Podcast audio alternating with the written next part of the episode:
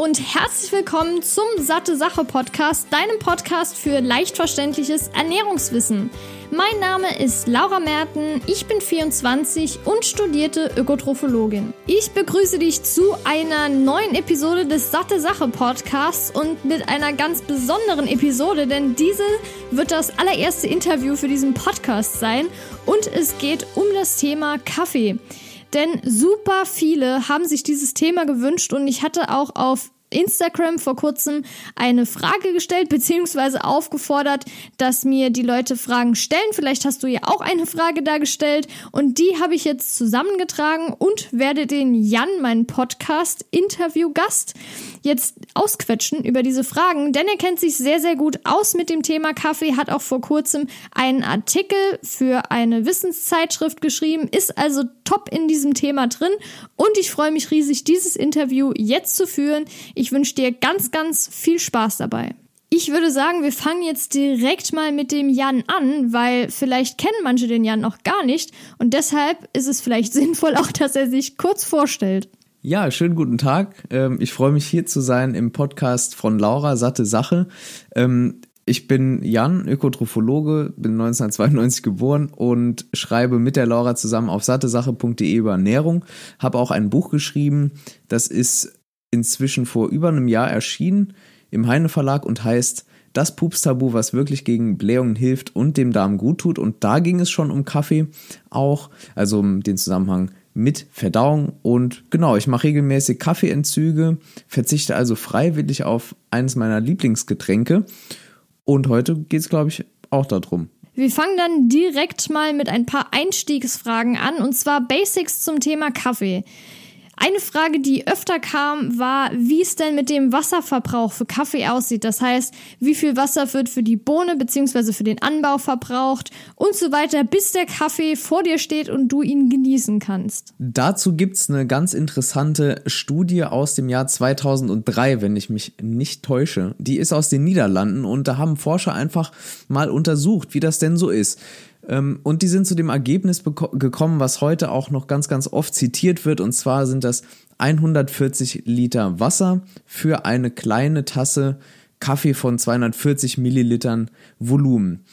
Und diese Zahl wird allerdings heute auch oft kritisiert und da ist auch ein bisschen was dran, denn ähm, die Forscher unterscheiden nicht zwischen gewissen Arten des Wasserverbrauchs und in jedem Fall würde ich trotz, trotzdem sagen, dass Kaffee eben einen recht hohen ähm, Wasseraufwand hat oder Wasserbedarf hat, bis er dann in der Tasse landet.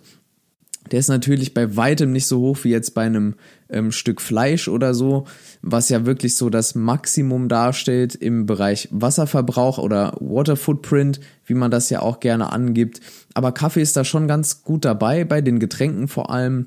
Und das ist so ein Fakt, der neben Kapseln aus Aluminium und eben Kaffeebechern oder den Deckeln von Kaffeebechern aus Plastik gerne vergessen wird. Mir fällt gerade noch was zum Thema Wasserverbrauch ein und zwar, ähm, wir sprechen ja hier die ganze Zeit von schwarzem Kaffee, ja, aber die meisten Menschen trinken tatsächlich Kaffee mit Milch und Zucker und ähm, es sind sogar, wenn ich mich nicht täusche, 70 Prozent der Kaffeetrinker, die ihren Kaffee eben mit Milch, Sahne oder Kondensmilch trinken und das ist eben extrem viel, extrem hoch und da geht ja auch wiederum Wasser rein und das Wasser, was in die, in die Milchproduktion reingeht, fällt eben dann noch ins Gewicht und aber auch das Wasser, was in die Zuckerproduktion reingeht und dann eben auch das Wasser, was ähm, in, ja, in diesen ganzen Packungen und so weiter steckt. Also das ist auch nochmal ein Faktor, den man nicht vergessen darf in dem Zusammenhang. So, dann bin ich ja jemand, der Koffein nicht verträgt, weil ich bekomme sofort Herzrasen, wenn ich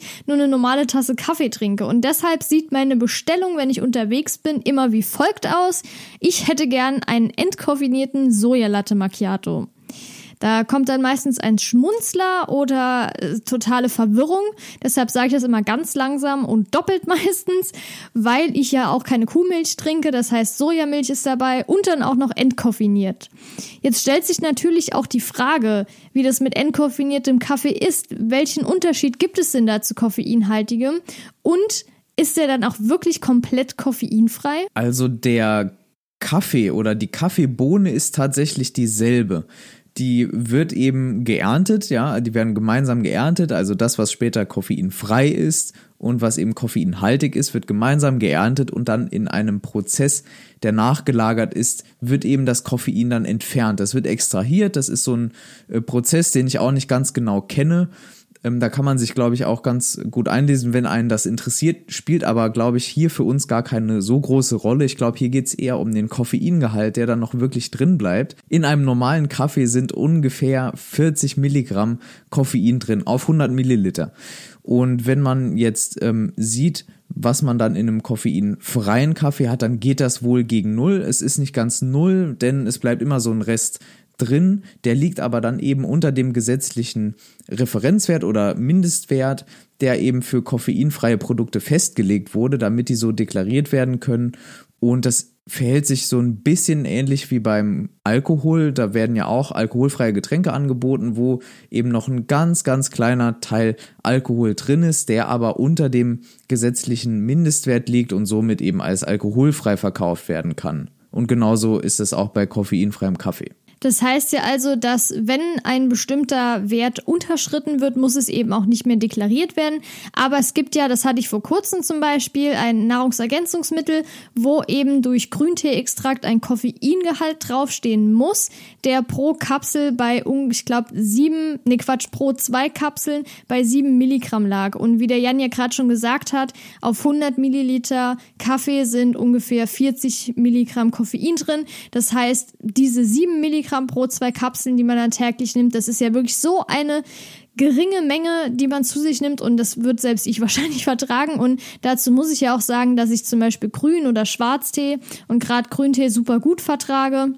Da ist ja der Gehalt nicht ganz so extrem hoch und vor allem wird das ja auch ein bisschen anders verstoffwechselt. Das wird vor allem langsamer verstoffwechselt, so dass es nicht direkt so einen krassen Anstieg gibt davon, so einen krassen Push, sage ich jetzt mal, und auch nicht so einen krassen Fall davon. Also das kann ich nur empfehlen, falls du jetzt zum Beispiel auch nicht Kaffee verträgst, dann einfach auf Grün- oder Schwarztee umzusteigen. Das ist bei mir auf jeden Fall sehr gut drin. Du hast ja jetzt schon mehrfach gesagt, du verträgst keinen Kaffee und so weiter und ich glaube, da sind auch echt viele da draußen, die zuhören und auch keinen Kaffee vertragen. Vielleicht gehörst du auch dazu. Und dazu ganz kurz eine, ähm, ja, eine Info. Und zwar kann es sein, dass deine Gene dafür verantwortlich sind. Denn es gibt so ein Enzym, das sitzt in der Leber und das ist zu 95 Prozent an der Koffeinverstoffwechslung beteiligt. Das hat einen ganz komplizierten Namen, den ich jetzt auch vergessen habe. Da sind auch Zahlen drin und so weiter. Auf jeden Fall gibt es Menschen, ungefähr 50 Prozent der Bevölkerung, laut Schätzung, die tragen ein bestimmtes Allel davon, also eine bestimmte Variante, die durch die Genetik festgelegt ist. Und das bedeutet, dass diese Menschen Kaffee oder beziehungsweise Koffein langsam verstoffwechseln. Die heißen auch Slow Caffeine Metabolizers. Das heißt, das sind Menschen, die eben Koffein langsam verstoffwechseln und die haben häufig auch Probleme mit der Verträglichkeit. Die kriegen ganz oft Herzrasen. Ich glaube, das ist auch was, was die Laura kennt.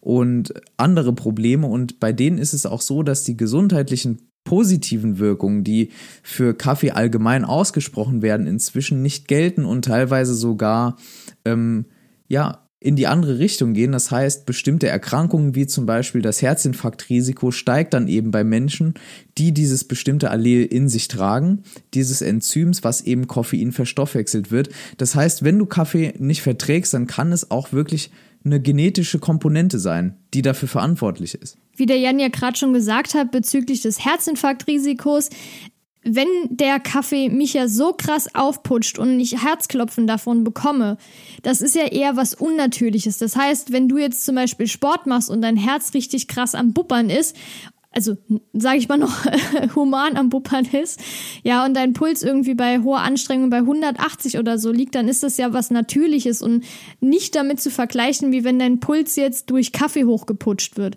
Also das Herzinfarktrisiko, wenn du Sport machst, ist natürlich nicht gegeben, aber wenn dein Körper oder dein Puls unnatürlich hochgepusht wird, ist das natürlich jetzt nicht gerade so gut, wie der Jan ja schon gesagt hat, gerade bei den Leuten, die Kaffee eben sehr langsam verstoffwechseln, wie ich zum Beispiel. Und es ist ein super unangenehmes Gefühl, weil ich dann eine innere Unruhe habe und jetzt nicht unbedingt davon profitiere, dass der Kaffee wach macht. Also ich werde eher hibbelig davon, aber wach ist bei mir was ganz anderes. Ja, vielleicht geht's dir ja auch so. Aber bei Tee ist es wirklich vollkommen in Ordnung bei mir. Und wo wir ja jetzt gerade schon bei den gesundheitlichen Effekten sind, möchte ich dir auf jeden Fall mal noch die Frage stellen, kann man eigentlich per se sagen, ob Kaffee gesund oder ungesund ist? Also jetzt einfach mal nur eine kurze allgemeine Meinung dazu weil ich möchte gleich nochmal genauer auf ein paar Details eingehen. Sehr gute Frage. Ich habe ja eben schon gesagt, dass 100 Milliliter Kaffee aus, dem, aus der Filtermaschine ungefähr 40 Milligramm Koffein enthalten und es gibt so einen Richtwert, der besagt, dass man eben nicht mehr als 400 Milligramm Koffein pro Tag so zu sich nehmen soll. Also das wird zumindest als unbedenklich noch angesehen. Ähm, alles, was darüber liegt, muss dann wirklich auch nicht mehr sein.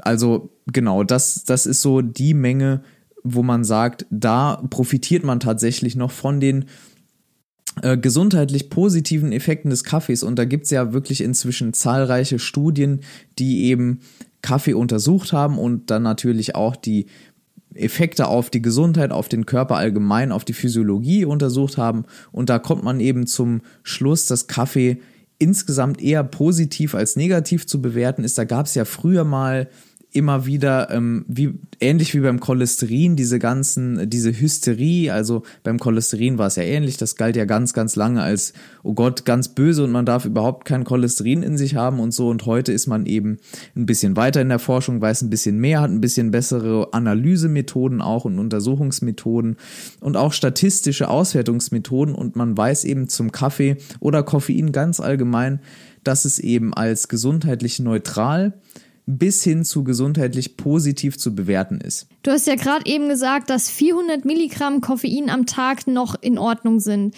Und das ist so krass, weil das ist ja, wie du eben schon gesagt hast, 40 Milligramm pro 100 Milliliter. Also es ist ein Liter Kaffee am Tag. Also es ist wirklich, wirklich viel. Ich kenne da auch so ein paar Leute, die auch so viel Kaffee trinken, gerade wenn Klausurzeit ist. Ich meine jetzt nicht den Jan, aber andere Menschen. Und das ist wirklich ein Haufen Zeug. Und es wäre jetzt aber wirklich noch interessant, weil du ja gerade schon die positiven Auswirkungen angesprochen hast, welche das denn überhaupt sind, weil das war auch eine der häufigsten Fragen. Es gibt ja wirklich kontroverse Sachen, wie du ja schon gesagt hast. Einmal, dass man sagt, okay, Kaffee ist total ungesund, wobei da aber meistens dann rauskommt, dass eben diese Menschen untersucht wurden, die das so langsam verstoffwechseln. Aber wie du ja jetzt auch nochmal gesagt hast, gibt es ja auch die gesundheitlichen Vorteile und welche sind das denn so? Ein paar Mal bitte aufzählen. Genau, das ist in den Studien tatsächlich oft so, dass eben, ja, je nachdem, wen man denn gerade befragt oder untersucht und wenn man das nicht so macht, dass man eben weiß, welche genetische Variation dieses einen Enzyms man trägt, bekommt man eben ganz unterschiedliche Ergebnisse. Aber so insgesamt kann man sagen, dass Kaffee vor allem ähm, das Risiko an Herz- und äh, Atemwegserkrankungen zu erkranken senkt. Es senkt auch das Risiko, Schlaganfälle zu erleiden. Es senkt das Risiko für Diabetes, Mellitus und Infektionskrankheiten. Und außerdem ist es so, dass Kaffee auch unterstützend oder leicht unterstützend bei der Gewichtsreduktion wirkt.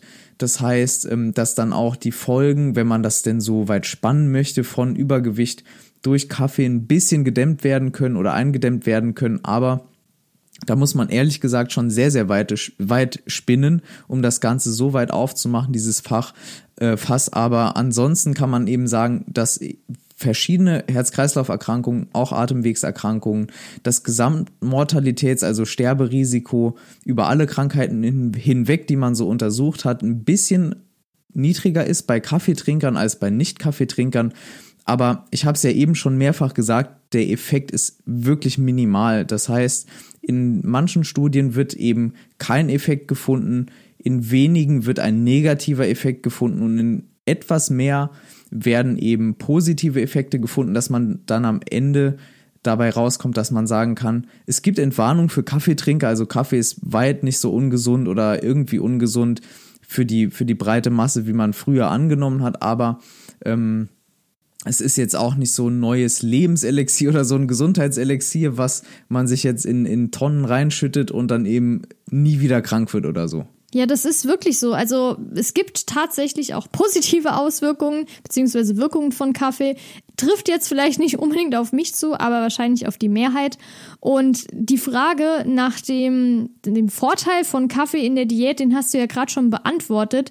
Das heißt, man könnte sagen, dass Kaffee in der Diät hilft, aber man kann es nicht 100% beziehungsweise eindeutig sagen. Ja, dazu fällt mir gerade noch ein, wenn du gerade so schön darüber sprichst, so in der Diät, ähm, ist es so, dass Kaffee natürlich auch, das kennen die Kaffeetrinker, das Hungergefühl unterdrückt oder hinauszögert das hilft mir ganz gut, wenn ich Intermittent Fasting mache, also morgens irgendwie nichts esse. Das mache ich zwar im Moment nicht, aber das wäre ein anderes Thema. Ähm, aber auf jeden Fall hilft das da enorm, wenn man eben Kaffee trinkt, dann spürt man dieses Hungergefühl nicht so. Es fällt einem leicht, irgendwie nichts zu essen. Und das wäre auch noch so ein Erklärungsansatz für diesen unterstützenden Diäteffekt. Ein weiterer unterstützender Diäteffekt wäre eben, dass wenn der Blutdruck allgemein schon gesteigert wird durch Koffein, was ja bei Slow- und Fast-Metabolizern gleichermaßen der Fall ist, dann steigt natürlich vielleicht auch der Drang, sich zu bewegen und allgemein, wenn man irgendwie Kaffee trinkt, wirkt man oder wirkt das ja auch belebend und so weiter, nicht nur auf den Geist, sondern auch auf den Körper.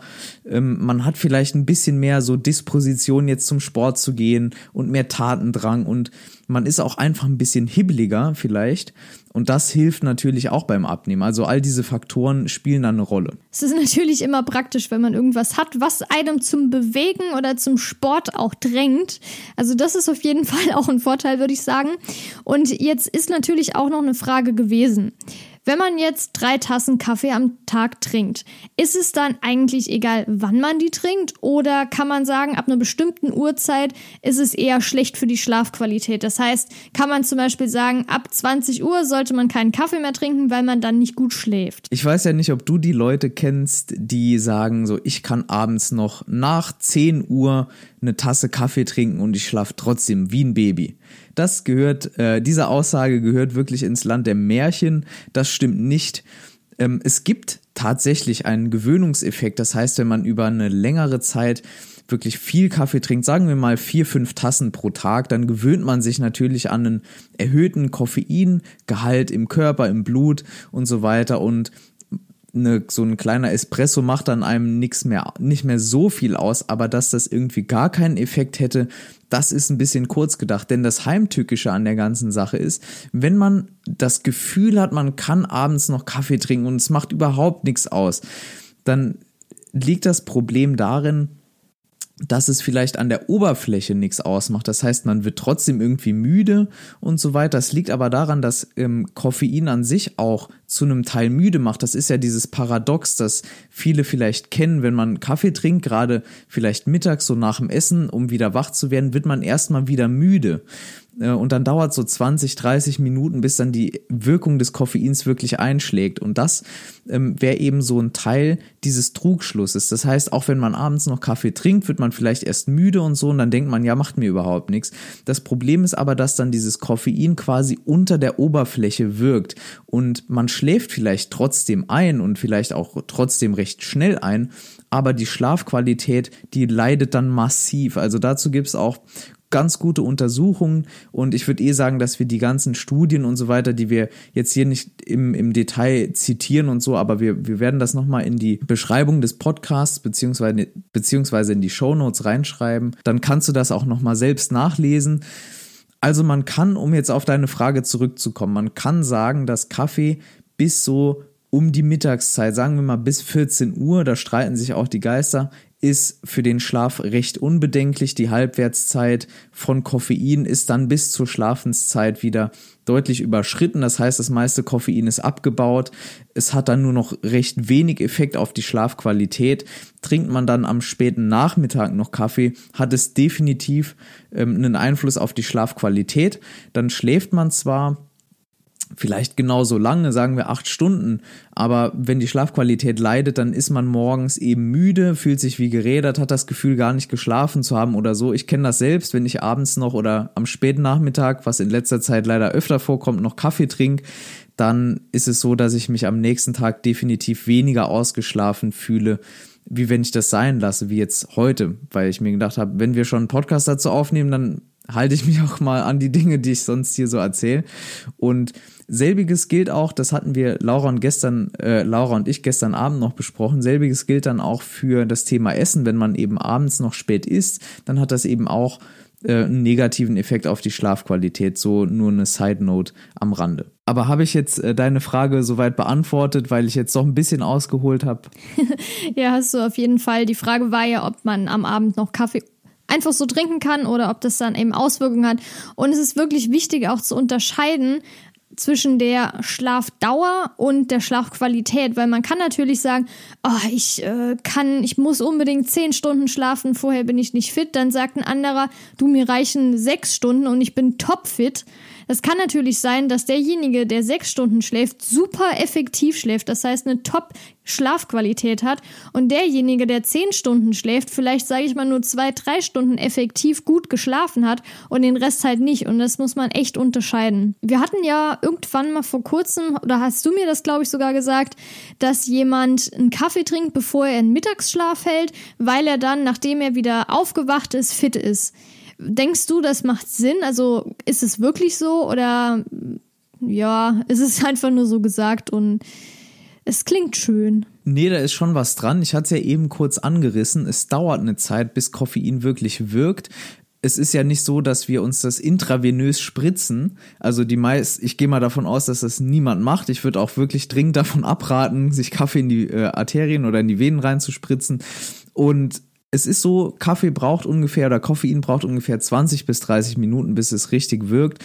Und daher kommt auch dieses, ähm, dieser Tipp, dass man vielleicht einen Espresso trinkt nach dem Essen, sich dann hinlegt, einen Powernap macht von 20, 25 Minuten, dann aufsteht und dann hat man eben diesen direkt belebenden Effekt vom Kaffee, vom Koffein und wird auch oft sogar automatisch wach. Vielleicht kennt das der ein oder andere auch, dass man sich eben hinlegt und dann quasi automatisch nach 20, 25, 30 Minuten wach wird, das hat man dann eben auch öfter mal, wenn man das macht. Also da ist schon ein bisschen was dran, auf jeden Fall. Du hast ja gerade schon einen Powernap angesprochen, den man ja gerne mal zur Mittagszeit nach dem Essen macht. Und es war ein super Stichwort, weil ich habe jetzt noch ein paar Fragen zur Verdauung beziehungsweise auch zur Bekömmlichkeit von Kaffee. Kann man eigentlich sagen, per se, dass der Kaffee den Körper auch irgendwie übersäuert oder macht es da eher kein, also hat das keinen großen Einfluss darauf. Also Übersäuerung und Säurebasenhaushalt ist wirklich so eins meiner Lieblingsthemen. Gut, dass du es ansprichst. Also, ich versuche mal wirklich in relativ kurzer Zeit auf den Punkt zu kommen. Der Säurebasenhaushalt. Wir haben in unserem Körper ein ausgeklügeltes Puffersystem. Ein Puffersystem bestehend aus bestimmten Stoffen, die den pH-Wert im Körper beziehungsweise vor allem in der Blutbahn und bestimmten Organen auf der Haut und so weiter ähm, in die Höhe treibt, wenn der pH-Wert zu weit in den sauren Bereich, also nach unten geht und aber auch wieder abpuffert, wenn er zu weit nach oben geht. Jetzt müssen wir sehen, wir haben zum Beispiel im Magen einen ganz anderen pH-Wert als in unteren Abschnitten, Abschnitten des Dünndarms. Im Magen haben wir wirklich sehr saure Verhältnisse. Da haben wir so einen pH-Wert von zwei bis, das geht aber auch dann runter bis eins oder so. Und im unteren Dünndarmabschnitt, da wo die Nährstoffe aufgenommen werden, da haben wir einen ja, fast basischen oder höheren ähm, pH-Wert. Und das liegt eben daran, dass man im Magen oder dass der Magen natürlich jetzt unliebsame Stoffe aus der Nahrung nicht in unseren Körper lassen will, ohne sie abzutöten. Und das geht am besten in einem sauren Milieu. Soweit so ganz kurz die Basics über den pH-Wert oder beziehungsweise Säure-Basenpuffer im Körper.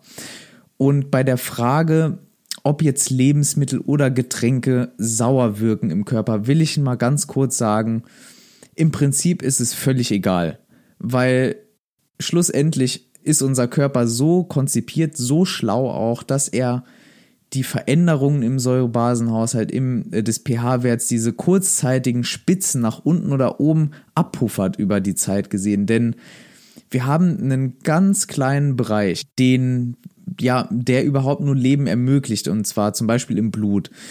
Wenn jetzt dieser pH-Wert nach oben oder un unten schwankt, und das ist wirklich im Nachkommabereich, wird der Körper sofort puffern und sei es mit ähm, Mineralien aus dem Knochen. Also der Körper wird sofort puffern und das mit den Mineralien aus dem Knochen ist wirklich ein Extrembeispiel. Das tritt in der in aller Regel nicht auf, außer man ernährt sich wirklich grottenschlecht, ist ständig übersäuert durch Stress und, und Stress und, und Belastung des Körpers und so und Rauchen und so, das sind noch in der Regel viel, viel stärkere Faktoren, die darauf einen Einfluss haben als jetzt eine Tasse Kaffee. Also, um dann den Bogen zum Kaffee zu spannen, Kaffee wirkt oder ist eher sauer. Ja, das kann man dann auch so ein bisschen messen und so. Und daher kommen ja diese ganzen Ängste dann vom Kaffee und vor anderen Lebensmitteln, die dann Lebensmitteln, die eben sauer sind oder wirken sollen auf jeden Fall mach dir da keine zu großen Gedanken. Dein Körper ist super schlau und das, äh, da gibt's Millionen Jahre, sind hinter uns Evolution passiert und so.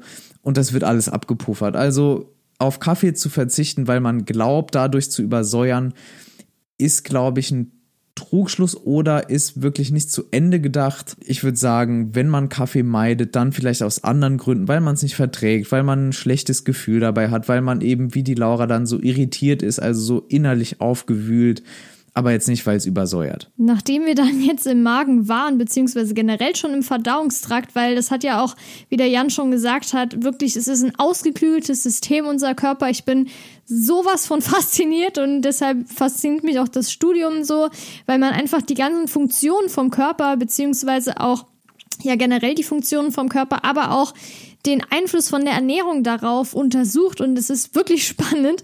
Und deshalb interessiert mich jetzt natürlich auch und auch andere Leute, die das gefragt haben, vielleicht sogar du, wie ist es denn? Gibt es einen Unterschied von den verschiedenen Kaffeesorten? Das heißt, kann man sagen, dass eine bestimmte Röstung oder eine bestimmte Zubereitungsart schonender ist für den Verdauungstrakt oder gibt es da keinen Unterschied? Da bin ich so ein bisschen überfragt, muss ich sagen, oder überrascht von dieser Frage. Ich selbst habe da noch keinen Unterschied festgestellt, weiß sehr wohl aber, dass es so Schonkaffee gibt und Magenschonkaffee und diese ganzen milden Röstungen. Ich kann nur zur Röstung nochmal ähm, zurück den Bogen schlagen, ein Stück weit zum Thema Gesundheit. Und zwar gibt es einen Stoff im Kaffee, der Kaffeestol heißt. Und der ist eben dafür verantwortlich, dass Kaffeebohnen den Cholesterinspiegel steigen lassen. Und da muss man eben sehen, man hat angenommen in der Wissenschaft, dass eben die Röstungsart einen Einfluss darauf hat. Aber das ist nicht so. Man kann eben jetzt heute ja mit guter Sicherheit sagen, dass die Zubereitungsart einen viel, viel größeren Einfluss darauf hat. Und das liegt daran, dass eben je nachdem, wie viel Kaffeesatz in der Tasse noch drin ist, desto mehr Kaffeestol, also von diesem Stoff, der eben den Cholesterinspiegel ansteigen lässt, ist dann auch noch drin. Das heißt, Kaffee, der durch einen Papierfilter geht, ist auf jeden Fall schonender hinsichtlich Cholesterinspiegel als jetzt Kaffee aus einer French Press oder aus einer Mokka-Maschine oder sogar aus dem Vollautomaten. Das nochmal so als ganz kurzer ähm, Rückschlag oder Exkurs dann zum Thema Gesundheit. Und ansonsten, was die Röstung angeht, ja, es gibt diese Schonkaffees und ich, ich würde da jetzt mal sagen, das muss jeder eben für sich selbst herausfinden. Es gibt ja auch diese verschiedenen Arten. Es gibt ja Robusta-Kaffee, Arabica-Kaffee und ganz viele andere Kaffeesorten. Und auch da gibt es ja Präferenzen. Und ich würde einfach sagen, probier dich doch einfach mal durch das Sortiment.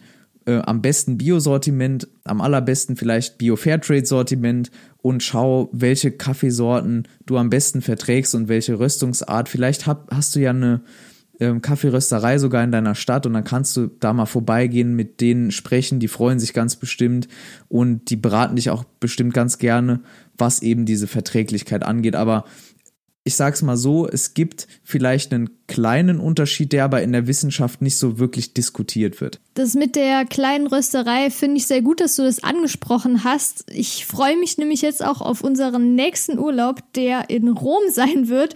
Und da werden wir ganz sicher nochmal die Kaffeerösterei besuchen, wie letztes Mal. Wir waren dann nämlich schon mal. Und es ist wirklich wunder, wunderschön, kann ich jedem empfehlen, nur so kurz am Rande. Und da ist es auch so, dass die sich richtig gefreut haben, als wir gekommen sind, ein bisschen gefragt haben also gerade so kleinere Geschäfte und jetzt hier in dem Fall die Kaffeerösterei, die freuen sich bestimmt immer, wenn jemand kommt und jetzt nicht unbedingt bei Amazon bestellt.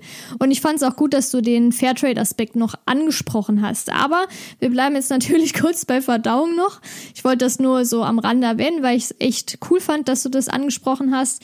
Aber es ist ja auch so, manche Leute trinken ja dann morgens ihren Kaffee und müssen dann doch des Öfteren mal schnell aufs Klo. Kennst du ja vielleicht? Gibt es da eigentlich einen bestimmten Aspekt, warum das so ist? Also ist ein bestimmter Stoff im Kaffee oder das Koffein oder sonst irgendwas dafür zuständig, dass man schneller auf Toilette muss? Dahinter steckt tatsächlich ein sehr interessanter ähm, Effekt des Koffeins. Und du hast es ja schon angesprochen. Ich könnte es aus, ja, eventuell kennen, dass man morgens nach dem Kaffeekonsum gerne mal auf die Toilette geht. Ähm, am besten noch wie damals, also als ich noch in meiner Raucherphase war, die Kombination aus Nikotin und den anderen Stoffen in der Zigarette und Koffein, das ist so wirklich die Klo-Garantie schlechthin. Also jeder mit Verstopfung, nee, obwohl die Empfehlung spreche ich besser nicht aus. Aber um, äh, wie gesagt, darauf zurückzukommen, äh, tatsächlich regt ja Kaffee an. Man kann sagen, um es jetzt mal ganz banal auszudrücken, wie gesagt, in den Show Notes findest du dann auch die Studien dazu oder beziehungsweise die Fachartikel mit den ganzen Fachbegriffen, aber da will ich gar nicht so drauf rumreiten. Auf jeden Fall kannst du ja nachvollziehen, dass Kaffee anregt, also Körper und Geist anregt. Und zu deinem Körper gehört natürlich auch dein Verdauungstrakt. Und da ist es so, dass Kaffee die die Bewegung, um es vereinfacht auszudrücken, des, vor allem des Darms anregt und dann auch zu einer Darmentleerung führt. Das ist auch ganz gut untersucht. Ähm, auch, dass eine, ja, ein Verzicht auf Kaffee, ein plötzlicher Verzicht vor allem zu Verstopfung führen kann und so weiter, ist auch ganz gut dokumentiert, meist aber nicht in Form von einer größer angelegten Studie, sondern das sind dann ähm, so Erfahrungsberichte beziehungsweise, ja, jetzt fehlt mir natürlich das Fachwort dafür, aber eben Studien, wo oder wissenschaftliche Artikel, wo ein bestimmter Patient beschrieben wird. Mir fehlt leider gerade das Fachwort, aber du weißt ganz bestimmt, was ich meine. Auf jeden Fall ähm, ja, du hast vollkommen recht. Also die Verdauung wird auch von Kaffee angeregt. Aber, und jetzt kommen wir zu einem Punkt, den ich auch in meinem Buch, das Pups-Tabu, beschreibe. Es ist nicht so, dass jetzt Kaffee die Verdauung fördert. Kaffee macht, wenn du es ganz einfach wissen willst, die Verdauung ein bisschen schneller, beziehungsweise, um es ganz genau zu haben, die Darmentleerung schneller. Das heißt, die Verdauung an sich, also die Aufnahme von Nährstoffen, die Verwertung von Nährstoffen, dann die enzymatische Spaltung dann weiter und so weiter in der Leber und die Einlagerung von Nährstoffen, das wird nicht verbessert durch Koffein oder durch Kaffee. Es wird lediglich dann die Ausscheidung der, der Reste, Ballaststoffe und andere Stoffe, die man eben nicht braucht oder nicht verdaut hat, die wird eben ja, beschleunigt. Und das ist eben der Grund, warum man nach dem Kaffee dann sehr, sehr häufig auf Toilette muss, sich entleeren muss. Was aber, wie gesagt, nicht heißt, dass man besser verdaut oder effizienter verdaut oder einfach viel schneller diese ganzen Nährstoffe rauszieht. Ganz im Gegenteil, es kann auch sogar dazu führen, dass man Nahrung ausscheidet oder das ist ja dann nicht mehr Nahrung, aber das, was man eben im, im Darm hat, also den Bolus, den Nahrungsbrei, schneller ausscheidet und weniger effektiv dann die Nährstoffe aufnimmt, dass es einfach nur schneller rausgeht, aber weniger aufgenommen wird. Also man kann eben sagen, dass die Verdauung zwar beschleunigt und angeregt wird, aber nicht verbessert. Ja, vielen Dank für die Antwort. Das ist wirklich ein sehr interessantes Thema. Und du hast ja gerade schon angesprochen, dass zwar die Entleerung schneller ist, aber auch die Verdauung jetzt nicht verbessert wird. Und da möchte ich jetzt gerne mal noch auf den Aspekt Nährstoffe eingehen. Das heißt, werden Nährstoffe durch Kaffeegenuss schneller oder besser aufgenommen oder werden sogar manche Nährstoffaufnahmen gehemmt? Sehr, sehr guter und sehr, sehr wichtiger Punkt, den wir auch noch gar nicht äh, besprochen hatten, fällt mir gerade auf. Und den hatte ich auch ganz vergessen, ehrlich gesagt. Auf jeden Fall ähm, hast du völlig recht. Es gibt Nährstoffe und, und insbesondere Vitamine und Mineralstoffe, die durch Koffein in ihrer Aufnahme gehemmt werden. Und ich glaube, das berühmteste Beispiel, du kannst ja nachher gerne noch ergänzen, ist Eisen. Eisen ist ja so irgendwie das Mangelmineral äh, bei Frauen. Also gerade menstruierende Frauen haben ja oft ein Problem mit, mit Eisenmangel, weil sie natürlich Blut verlieren in dieser Zeit und damit eben auch Eisen, also an Blut gebundenes Eisen im Hämoglobin genauer gesagt. Und es ist leider so, dass Koffein die Eisenaufnahme hemmt und Jetzt könnte man sagen, gut, die, wir wissen aus Studien, die Gesamtbevölkerung, die isst sogar zu, naja, zu viel Eisen kann man nur bedingt sagen, aber die ist, sagen wir mal, überdurchschnittlich viel Eisen, beziehungsweise weit über die empfohlene Menge hin, hinaus. So. Und trotzdem ist es ein Thema. Und zwar gerade für Menschen, die, und das sind häufig junge Frauen, sich vegan oder vegetarisch ernähren, also auf sehr eisenhaltige Lebensmittel wie Fleisch und Wurstwaren und so weiter verzichten. Und da ist es eben ein Problem, wenn man dann viel Kaffee trinkt, dann noch die Periode gerade hat und generell wenig Eisen, äh, nähr, eisenhaltige Nähr oder Lebensmittel zu sich nimmt, dann kann es ganz leicht mal zu einem Eisen, Eisenmangel kommen. Und äh, dem kann man ein bisschen vorbeugen, indem man eben entweder supplementiert und wenn man supplementiert, dann bitte nicht zusammen mit Kaffee nehmen oder irgendwie in der Nähe, sage ich mal, in der zeitlichen Nähe vom, äh, vom morgendlichen Kaffee, am besten dann abends oder so. Und wenn man eben Lebensmittel isst, die eisenhaltig sind, zum Beispiel Quinoa und verschiedene Nüsse und Samen und so weiter und äh, Hirse und ganz viele andere Getreide und Pseudogetreide, wenn man die kombiniert mit Vitamin C-haltigen Lebensmitteln, dann steigert man ähm, die Absorption oder die Verwertung von pflanzlichem Eisen.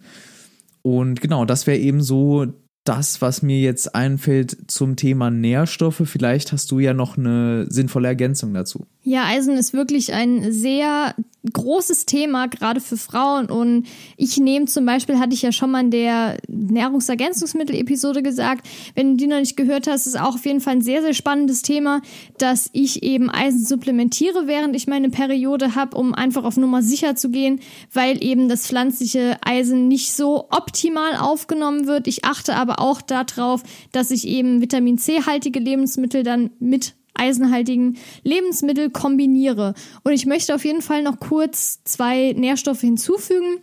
Und zwar einmal haben wir noch das Vitamin B6, was eben auch, beziehungsweise das Koffein, ja, hemmt so ein bisschen die Aufnahme. Es wird nicht so optimal aufgenommen. Calcium und eben auch Magnesium. Also bei diesen vier Nährstoffen würde ich dann etwas darauf achten aber ansonsten ist es jetzt nicht so eindeutig belegt, dass Koffein bestimmte Nährstoffe extrem hemmt, also die Aufnahme davon. Was dagegen ja häufig mal ein Thema ist, wir sind ja noch ein bisschen auch so in diesem Bereich Verdauung und, und, und Gesundheit. Und da ist es eben so, man hört das ja immer wieder, Kaffee wirkt abführend, so. Also nicht nur hinten, sondern auch vorne raus.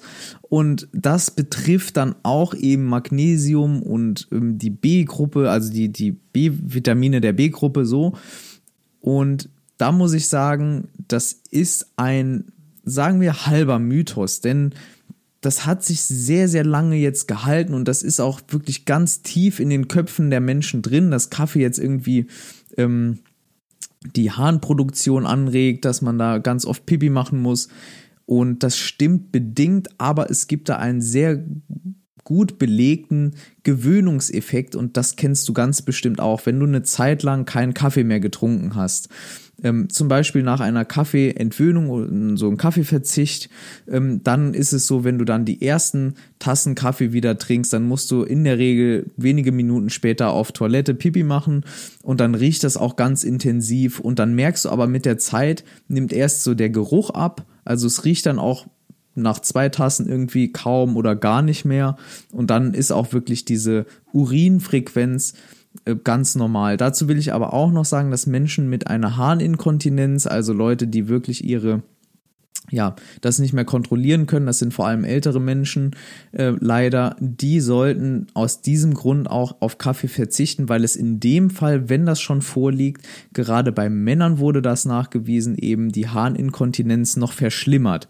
Aber das wäre jetzt ja nochmal ein anderes Thema. Hier geht es ja dann eher um die Aufnahme oder die Verwertung und Verstoffwechslung von Vitaminen und Mineralstoffen. Und da kann man sagen, es gibt so ein paar kritische Calcium, Magnesium, Eisen, B6 ähm, und dann eben, ja, Ne, und dann, also Eisen ist das am besten dokumentierte, bei den anderen sagt man, ja, das liegt dann häufig an diesem diuretischen Effekt, dass das eben abführend wirkt vorne raus und man dann eben ja, die, diese Mineralstoffe und Vitamine raus äh, sozusagen wegen dem Kaffee. Aber sagen wir mal so, das ist in einer abgeschwächten Form, in einem kleinen Rahmen vielleicht richtig. Im großen Gesamtbild kann man das fast schon vernachlässigen, bis auf Eisen, äh, würde ich sagen, und halt Calcium, Magnesium. Da würde ich dann nochmal ähm, würde ich sagen, machen wir noch mal ein paar Arbeiten oder Artikel in die Show Notes. Dann kannst du das auch noch mal nachlesen. Generell muss ich dazu ja noch anmerken, dass es ja immer noch auf die Ernährung ankommt. Also wenn man jetzt generell sich sehr nährstoffarm ernährt, sehr einseitig mit wenigen Mineralstoffen und Vitaminen, ist es natürlich immer ein Risiko, dass man da einen Mangel erleidet. Aber wenn man jetzt eine Tasse Kaffee am Tag trinkt und aber generell auf seine Ernährung achtet, auch auf seine Kalzium, Magnesium, B6-Zufuhr und so weiter, dann ist das meiner Meinung nach nicht so ein großes Problem. Wie gesagt, der Jan hat ja schon jetzt häufiger betont, Eisen schon, und es waren jetzt wirklich sehr, sehr viele Infos und auch sehr spannende Informationen, wie ich finde. Und Jetzt wäre es natürlich trotzdem nochmal super, Jan, wenn du ein kurzes Fazit für die Zuhörerin oder den Zuhörer geben kannst, beziehungsweise was du auf jeden Fall mit auf den Weg geben möchtest. Also ich kann dir, liebe Zuhörerin und dir, lieber Zuhörer, mit auf den Weg geben, lass den Alarmismus vor Koffein sein und vor Kaffee allgemein. Wir haben ja heute jetzt äh, schon besprochen, die Laura und ich, dass Kaffee im Durchschnitt und für die allermeisten Menschen unbedenklich ist. Es gibt natürlich Erkrankungen ähm, und bestimmte ja genetische Faktoren, wie wir gesehen haben, die dann einen negativen Effekt darauf haben, auf die Verträglichkeit von Koffein, aber auch darauf, dass man eben Koffein am besten ganz meiden soll. Aber die Menschen wissen dann auch Bescheid, die haben das dann auch schon von ihrem Arzt und von ihrem Ernährungsberater gehört. Für dich, du bist wahrscheinlich gesund, trink einfach deinen Kaffee weiter, übertreib es nicht. Ich würde jetzt auch nicht sagen, trink jetzt zehn äh, Tassen Kaffee am Tag, weil das macht dein Leben garantiert auch nicht besser. Und ansonsten genieß vor allem den Kaffee und würde ich sagen auch bewusst. Und bewusst heißt nicht nur, dass du den Kaffee irgendwie langsam trinkst und dabei mit Freundinnen quatschst oder mit Freunden, sondern dass du dir auch ein bisschen Gedanken um die Umweltaspekte machst. Also versuch doch ähm, weniger Coffee to go zu trinken. Das versuche ich auch. Mir gelingt es auch noch nicht 100 Prozent. Ähm, und wenn du Coffee to go trinkst und du weißt es vorher, dann nimm dir doch so einen Becher mit, der irgendwie recycelbar ist, beziehungsweise aus Mais ähm, besteht, aus Maisstärke besteht oder aus sonst irgendeinem nachhaltigeren Material. Kauf auf jeden Fall Bio- und Fairtrade-Kaffee. Das wären so Dinge, die ich auf jeden Fall nochmal unterstreichen will. Ansonsten würde ich sagen, gesundheitlich eher positiv zu bewerten kann ich so stehen lassen. Und ansonsten würde ich sagen, gibt es aber noch einen Aspekt, den ich ansprechen will. Ich weiß gar nicht, ob die Laura das noch auf dem Radar hatte, aber ich mache ja häufiger mal Kaffeeentzug und das wäre sowas, wo ich dir auch raten könnte, mach das doch mal einfach, um dich so ein bisschen herauszufordern. Ich weiß, Kaffeeliebhaber, ich gehöre ja auch dazu, verzichten sehr, sehr ungern auf den Kaffee, sowohl wegen der Wirkung als auch wegen des Aromas. Aber ich würde sagen, es ist eine ganz coole Herausforderung, die, der man sich ja mal stellen kann, so vier Wochen auf Kaffee zu verzichten. Ich habe da auch eine Anleitung geschrieben auf sattesache.de. Kannst dich auch mal reinklicken, ähm, ist auch jetzt in den Show Notes verlinkt. Aber ähm, das hat eben nicht nur diesen Herausforderungseffekt, sondern auch einen ganz anderen. Und zwar habe ich ja jetzt mehrfach gesagt, dass es einen Gewöhnungseffekt bei Koffein und äh, Kaffee im Speziellen gibt. Und da ist es natürlich so, wenn du dann mal zeitweise auf Kaffee verzichtest, dann spürst du das eben auch wieder. Und ich kenne das auch von mir, gerade in stressigen Phasen, wenn ich dann vier Tassen Kaffee am Tag trinke, dann spüre ich eben Kaffee irgendwann auch nicht mehr. Und dann kommt man auch in so einen Abhängigkeitsbereich. Es ist noch ein bisschen strittig, ob Kaffee jetzt wirklich körperlich abhängig macht. Es ist, muss man sagen, ist einfach so, es ist eine psychoaktive Substanz. Ähm, es kann, es hat ein Suchtpotenzial zumindest, aber ich würde sagen, es ist jetzt nicht vergleichbar mit irgendwelchen harten Drogen. Auf jeden Fall kann man Koffein als Droge klassifizieren. Das wird auch teilweise gemacht. Es ist so eine akzeptierte Droge und deshalb würde ich dieses Thema Abhängigkeit nochmal ähm, ansprechen wollen und dir doch nahelegen, wirklich mal so eine Koffeinentzugsphase, so einen Verzicht freiwillig zu machen, weil das so ein cooler Reset ist. Ähm, wie gesagt, du spürst irgendwie nochmal, wie du wirklich ganz authentisch auf Null ähm, Aufputschmitteln bist. Und da würde ich auch sagen, verzichte dann auch bitte auf Grüntee und Schwarztee und natürlich vor allem auf ähm, diese ganzen Energy Drinks. Ja, das ist einfach eine ganz coole Sache, um sich selber auch näher zu kommen. Und wenn du Lust hast, dann kann, können wir ja auch mal so eine Episode dazu aufnehmen. Und ja, die Laura wird dir, glaube ich, dazu nochmal alles weitere sagen. Auf jeden Fall. Also ich hätte da mega Bock, noch näher auf das Thema einzugehen und vor allem auf den Aspekt, wie mache ich denn jetzt so einen Kaffeeentzug? Weil es ist ja jetzt nicht sinnvoll, von heute auf morgen, wenn man vorher drei Tassen Kaffee am Tag getrunken hat, direkt gar keine zu trinken. Das ist auch nicht Sinn der Sache, sondern es geht darum, dass man seinen Körper auch langsamer abgewöhnt und dann nochmal normal dran gewöhnt. Das heißt, in der Übergangsphase vielleicht erstmal anzufangen, weniger Kaffee zu trinken, aber auf jeden Fall mehr davon dann in der Anleitung. Da habe ich auf jeden Fall Bock drauf, das noch abzudrehen. Und ansonsten war es das auf jeden Fall schon mal von den Fragen. Falls eine von dir dabei war, auf jeden Fall vielen, vielen Dank dafür und das ist wirklich cool. Also wir haben da echt viele Fragen zusammenbekommen und konnten da jetzt auch, denke ich, ein sehr cooles Interview daraus machen. Ich bedanke mich auf jeden Fall nochmal bei dir, Jan, und würde mich auch mega freuen, wenn du, liebe Zuhörerin oder lieber Zuhörer, eine Bewertung da lasst. Lass, da lässt, ja, genau. Und zwar, wenn du das auf iTunes hörst, dann kannst du das super gut als Rezension schreiben. Das hilft natürlich auch ein bisschen dem Podcast bekannter zu werden, aber natürlich auch mir als Feedback und natürlich auch schreiben, ob du Bock hast auf mehr Interviews und auf diese Episode über den Kaffeeentzug. Und wenn du das bei Spotify hörst oder auf anderen Plattformen, kannst du mir das natürlich sehr gerne auch bei Instagram schreiben. Der Kanal heißt sattesache.de. Oder wenn du weder bei Instagram noch bei iTunes bist, kannst du mir auch gerne eine Mail schreiben an hallo@sattesache.de. Ja, das soll's mit dieser Episode schon gewesen sein. Ich danke dir viel, viel, viel. ich danke dir sehr, dass du diese Episode gehört hast. Und auf jeden Fall nochmal Danke an den Jan. Und ich würde sagen, wir hören uns dann ganz bald wieder in der nächsten Episode. Ich freue mich schon drauf und wünsche dir noch einen wunderbaren Tag. Bis dahin, deine Laura.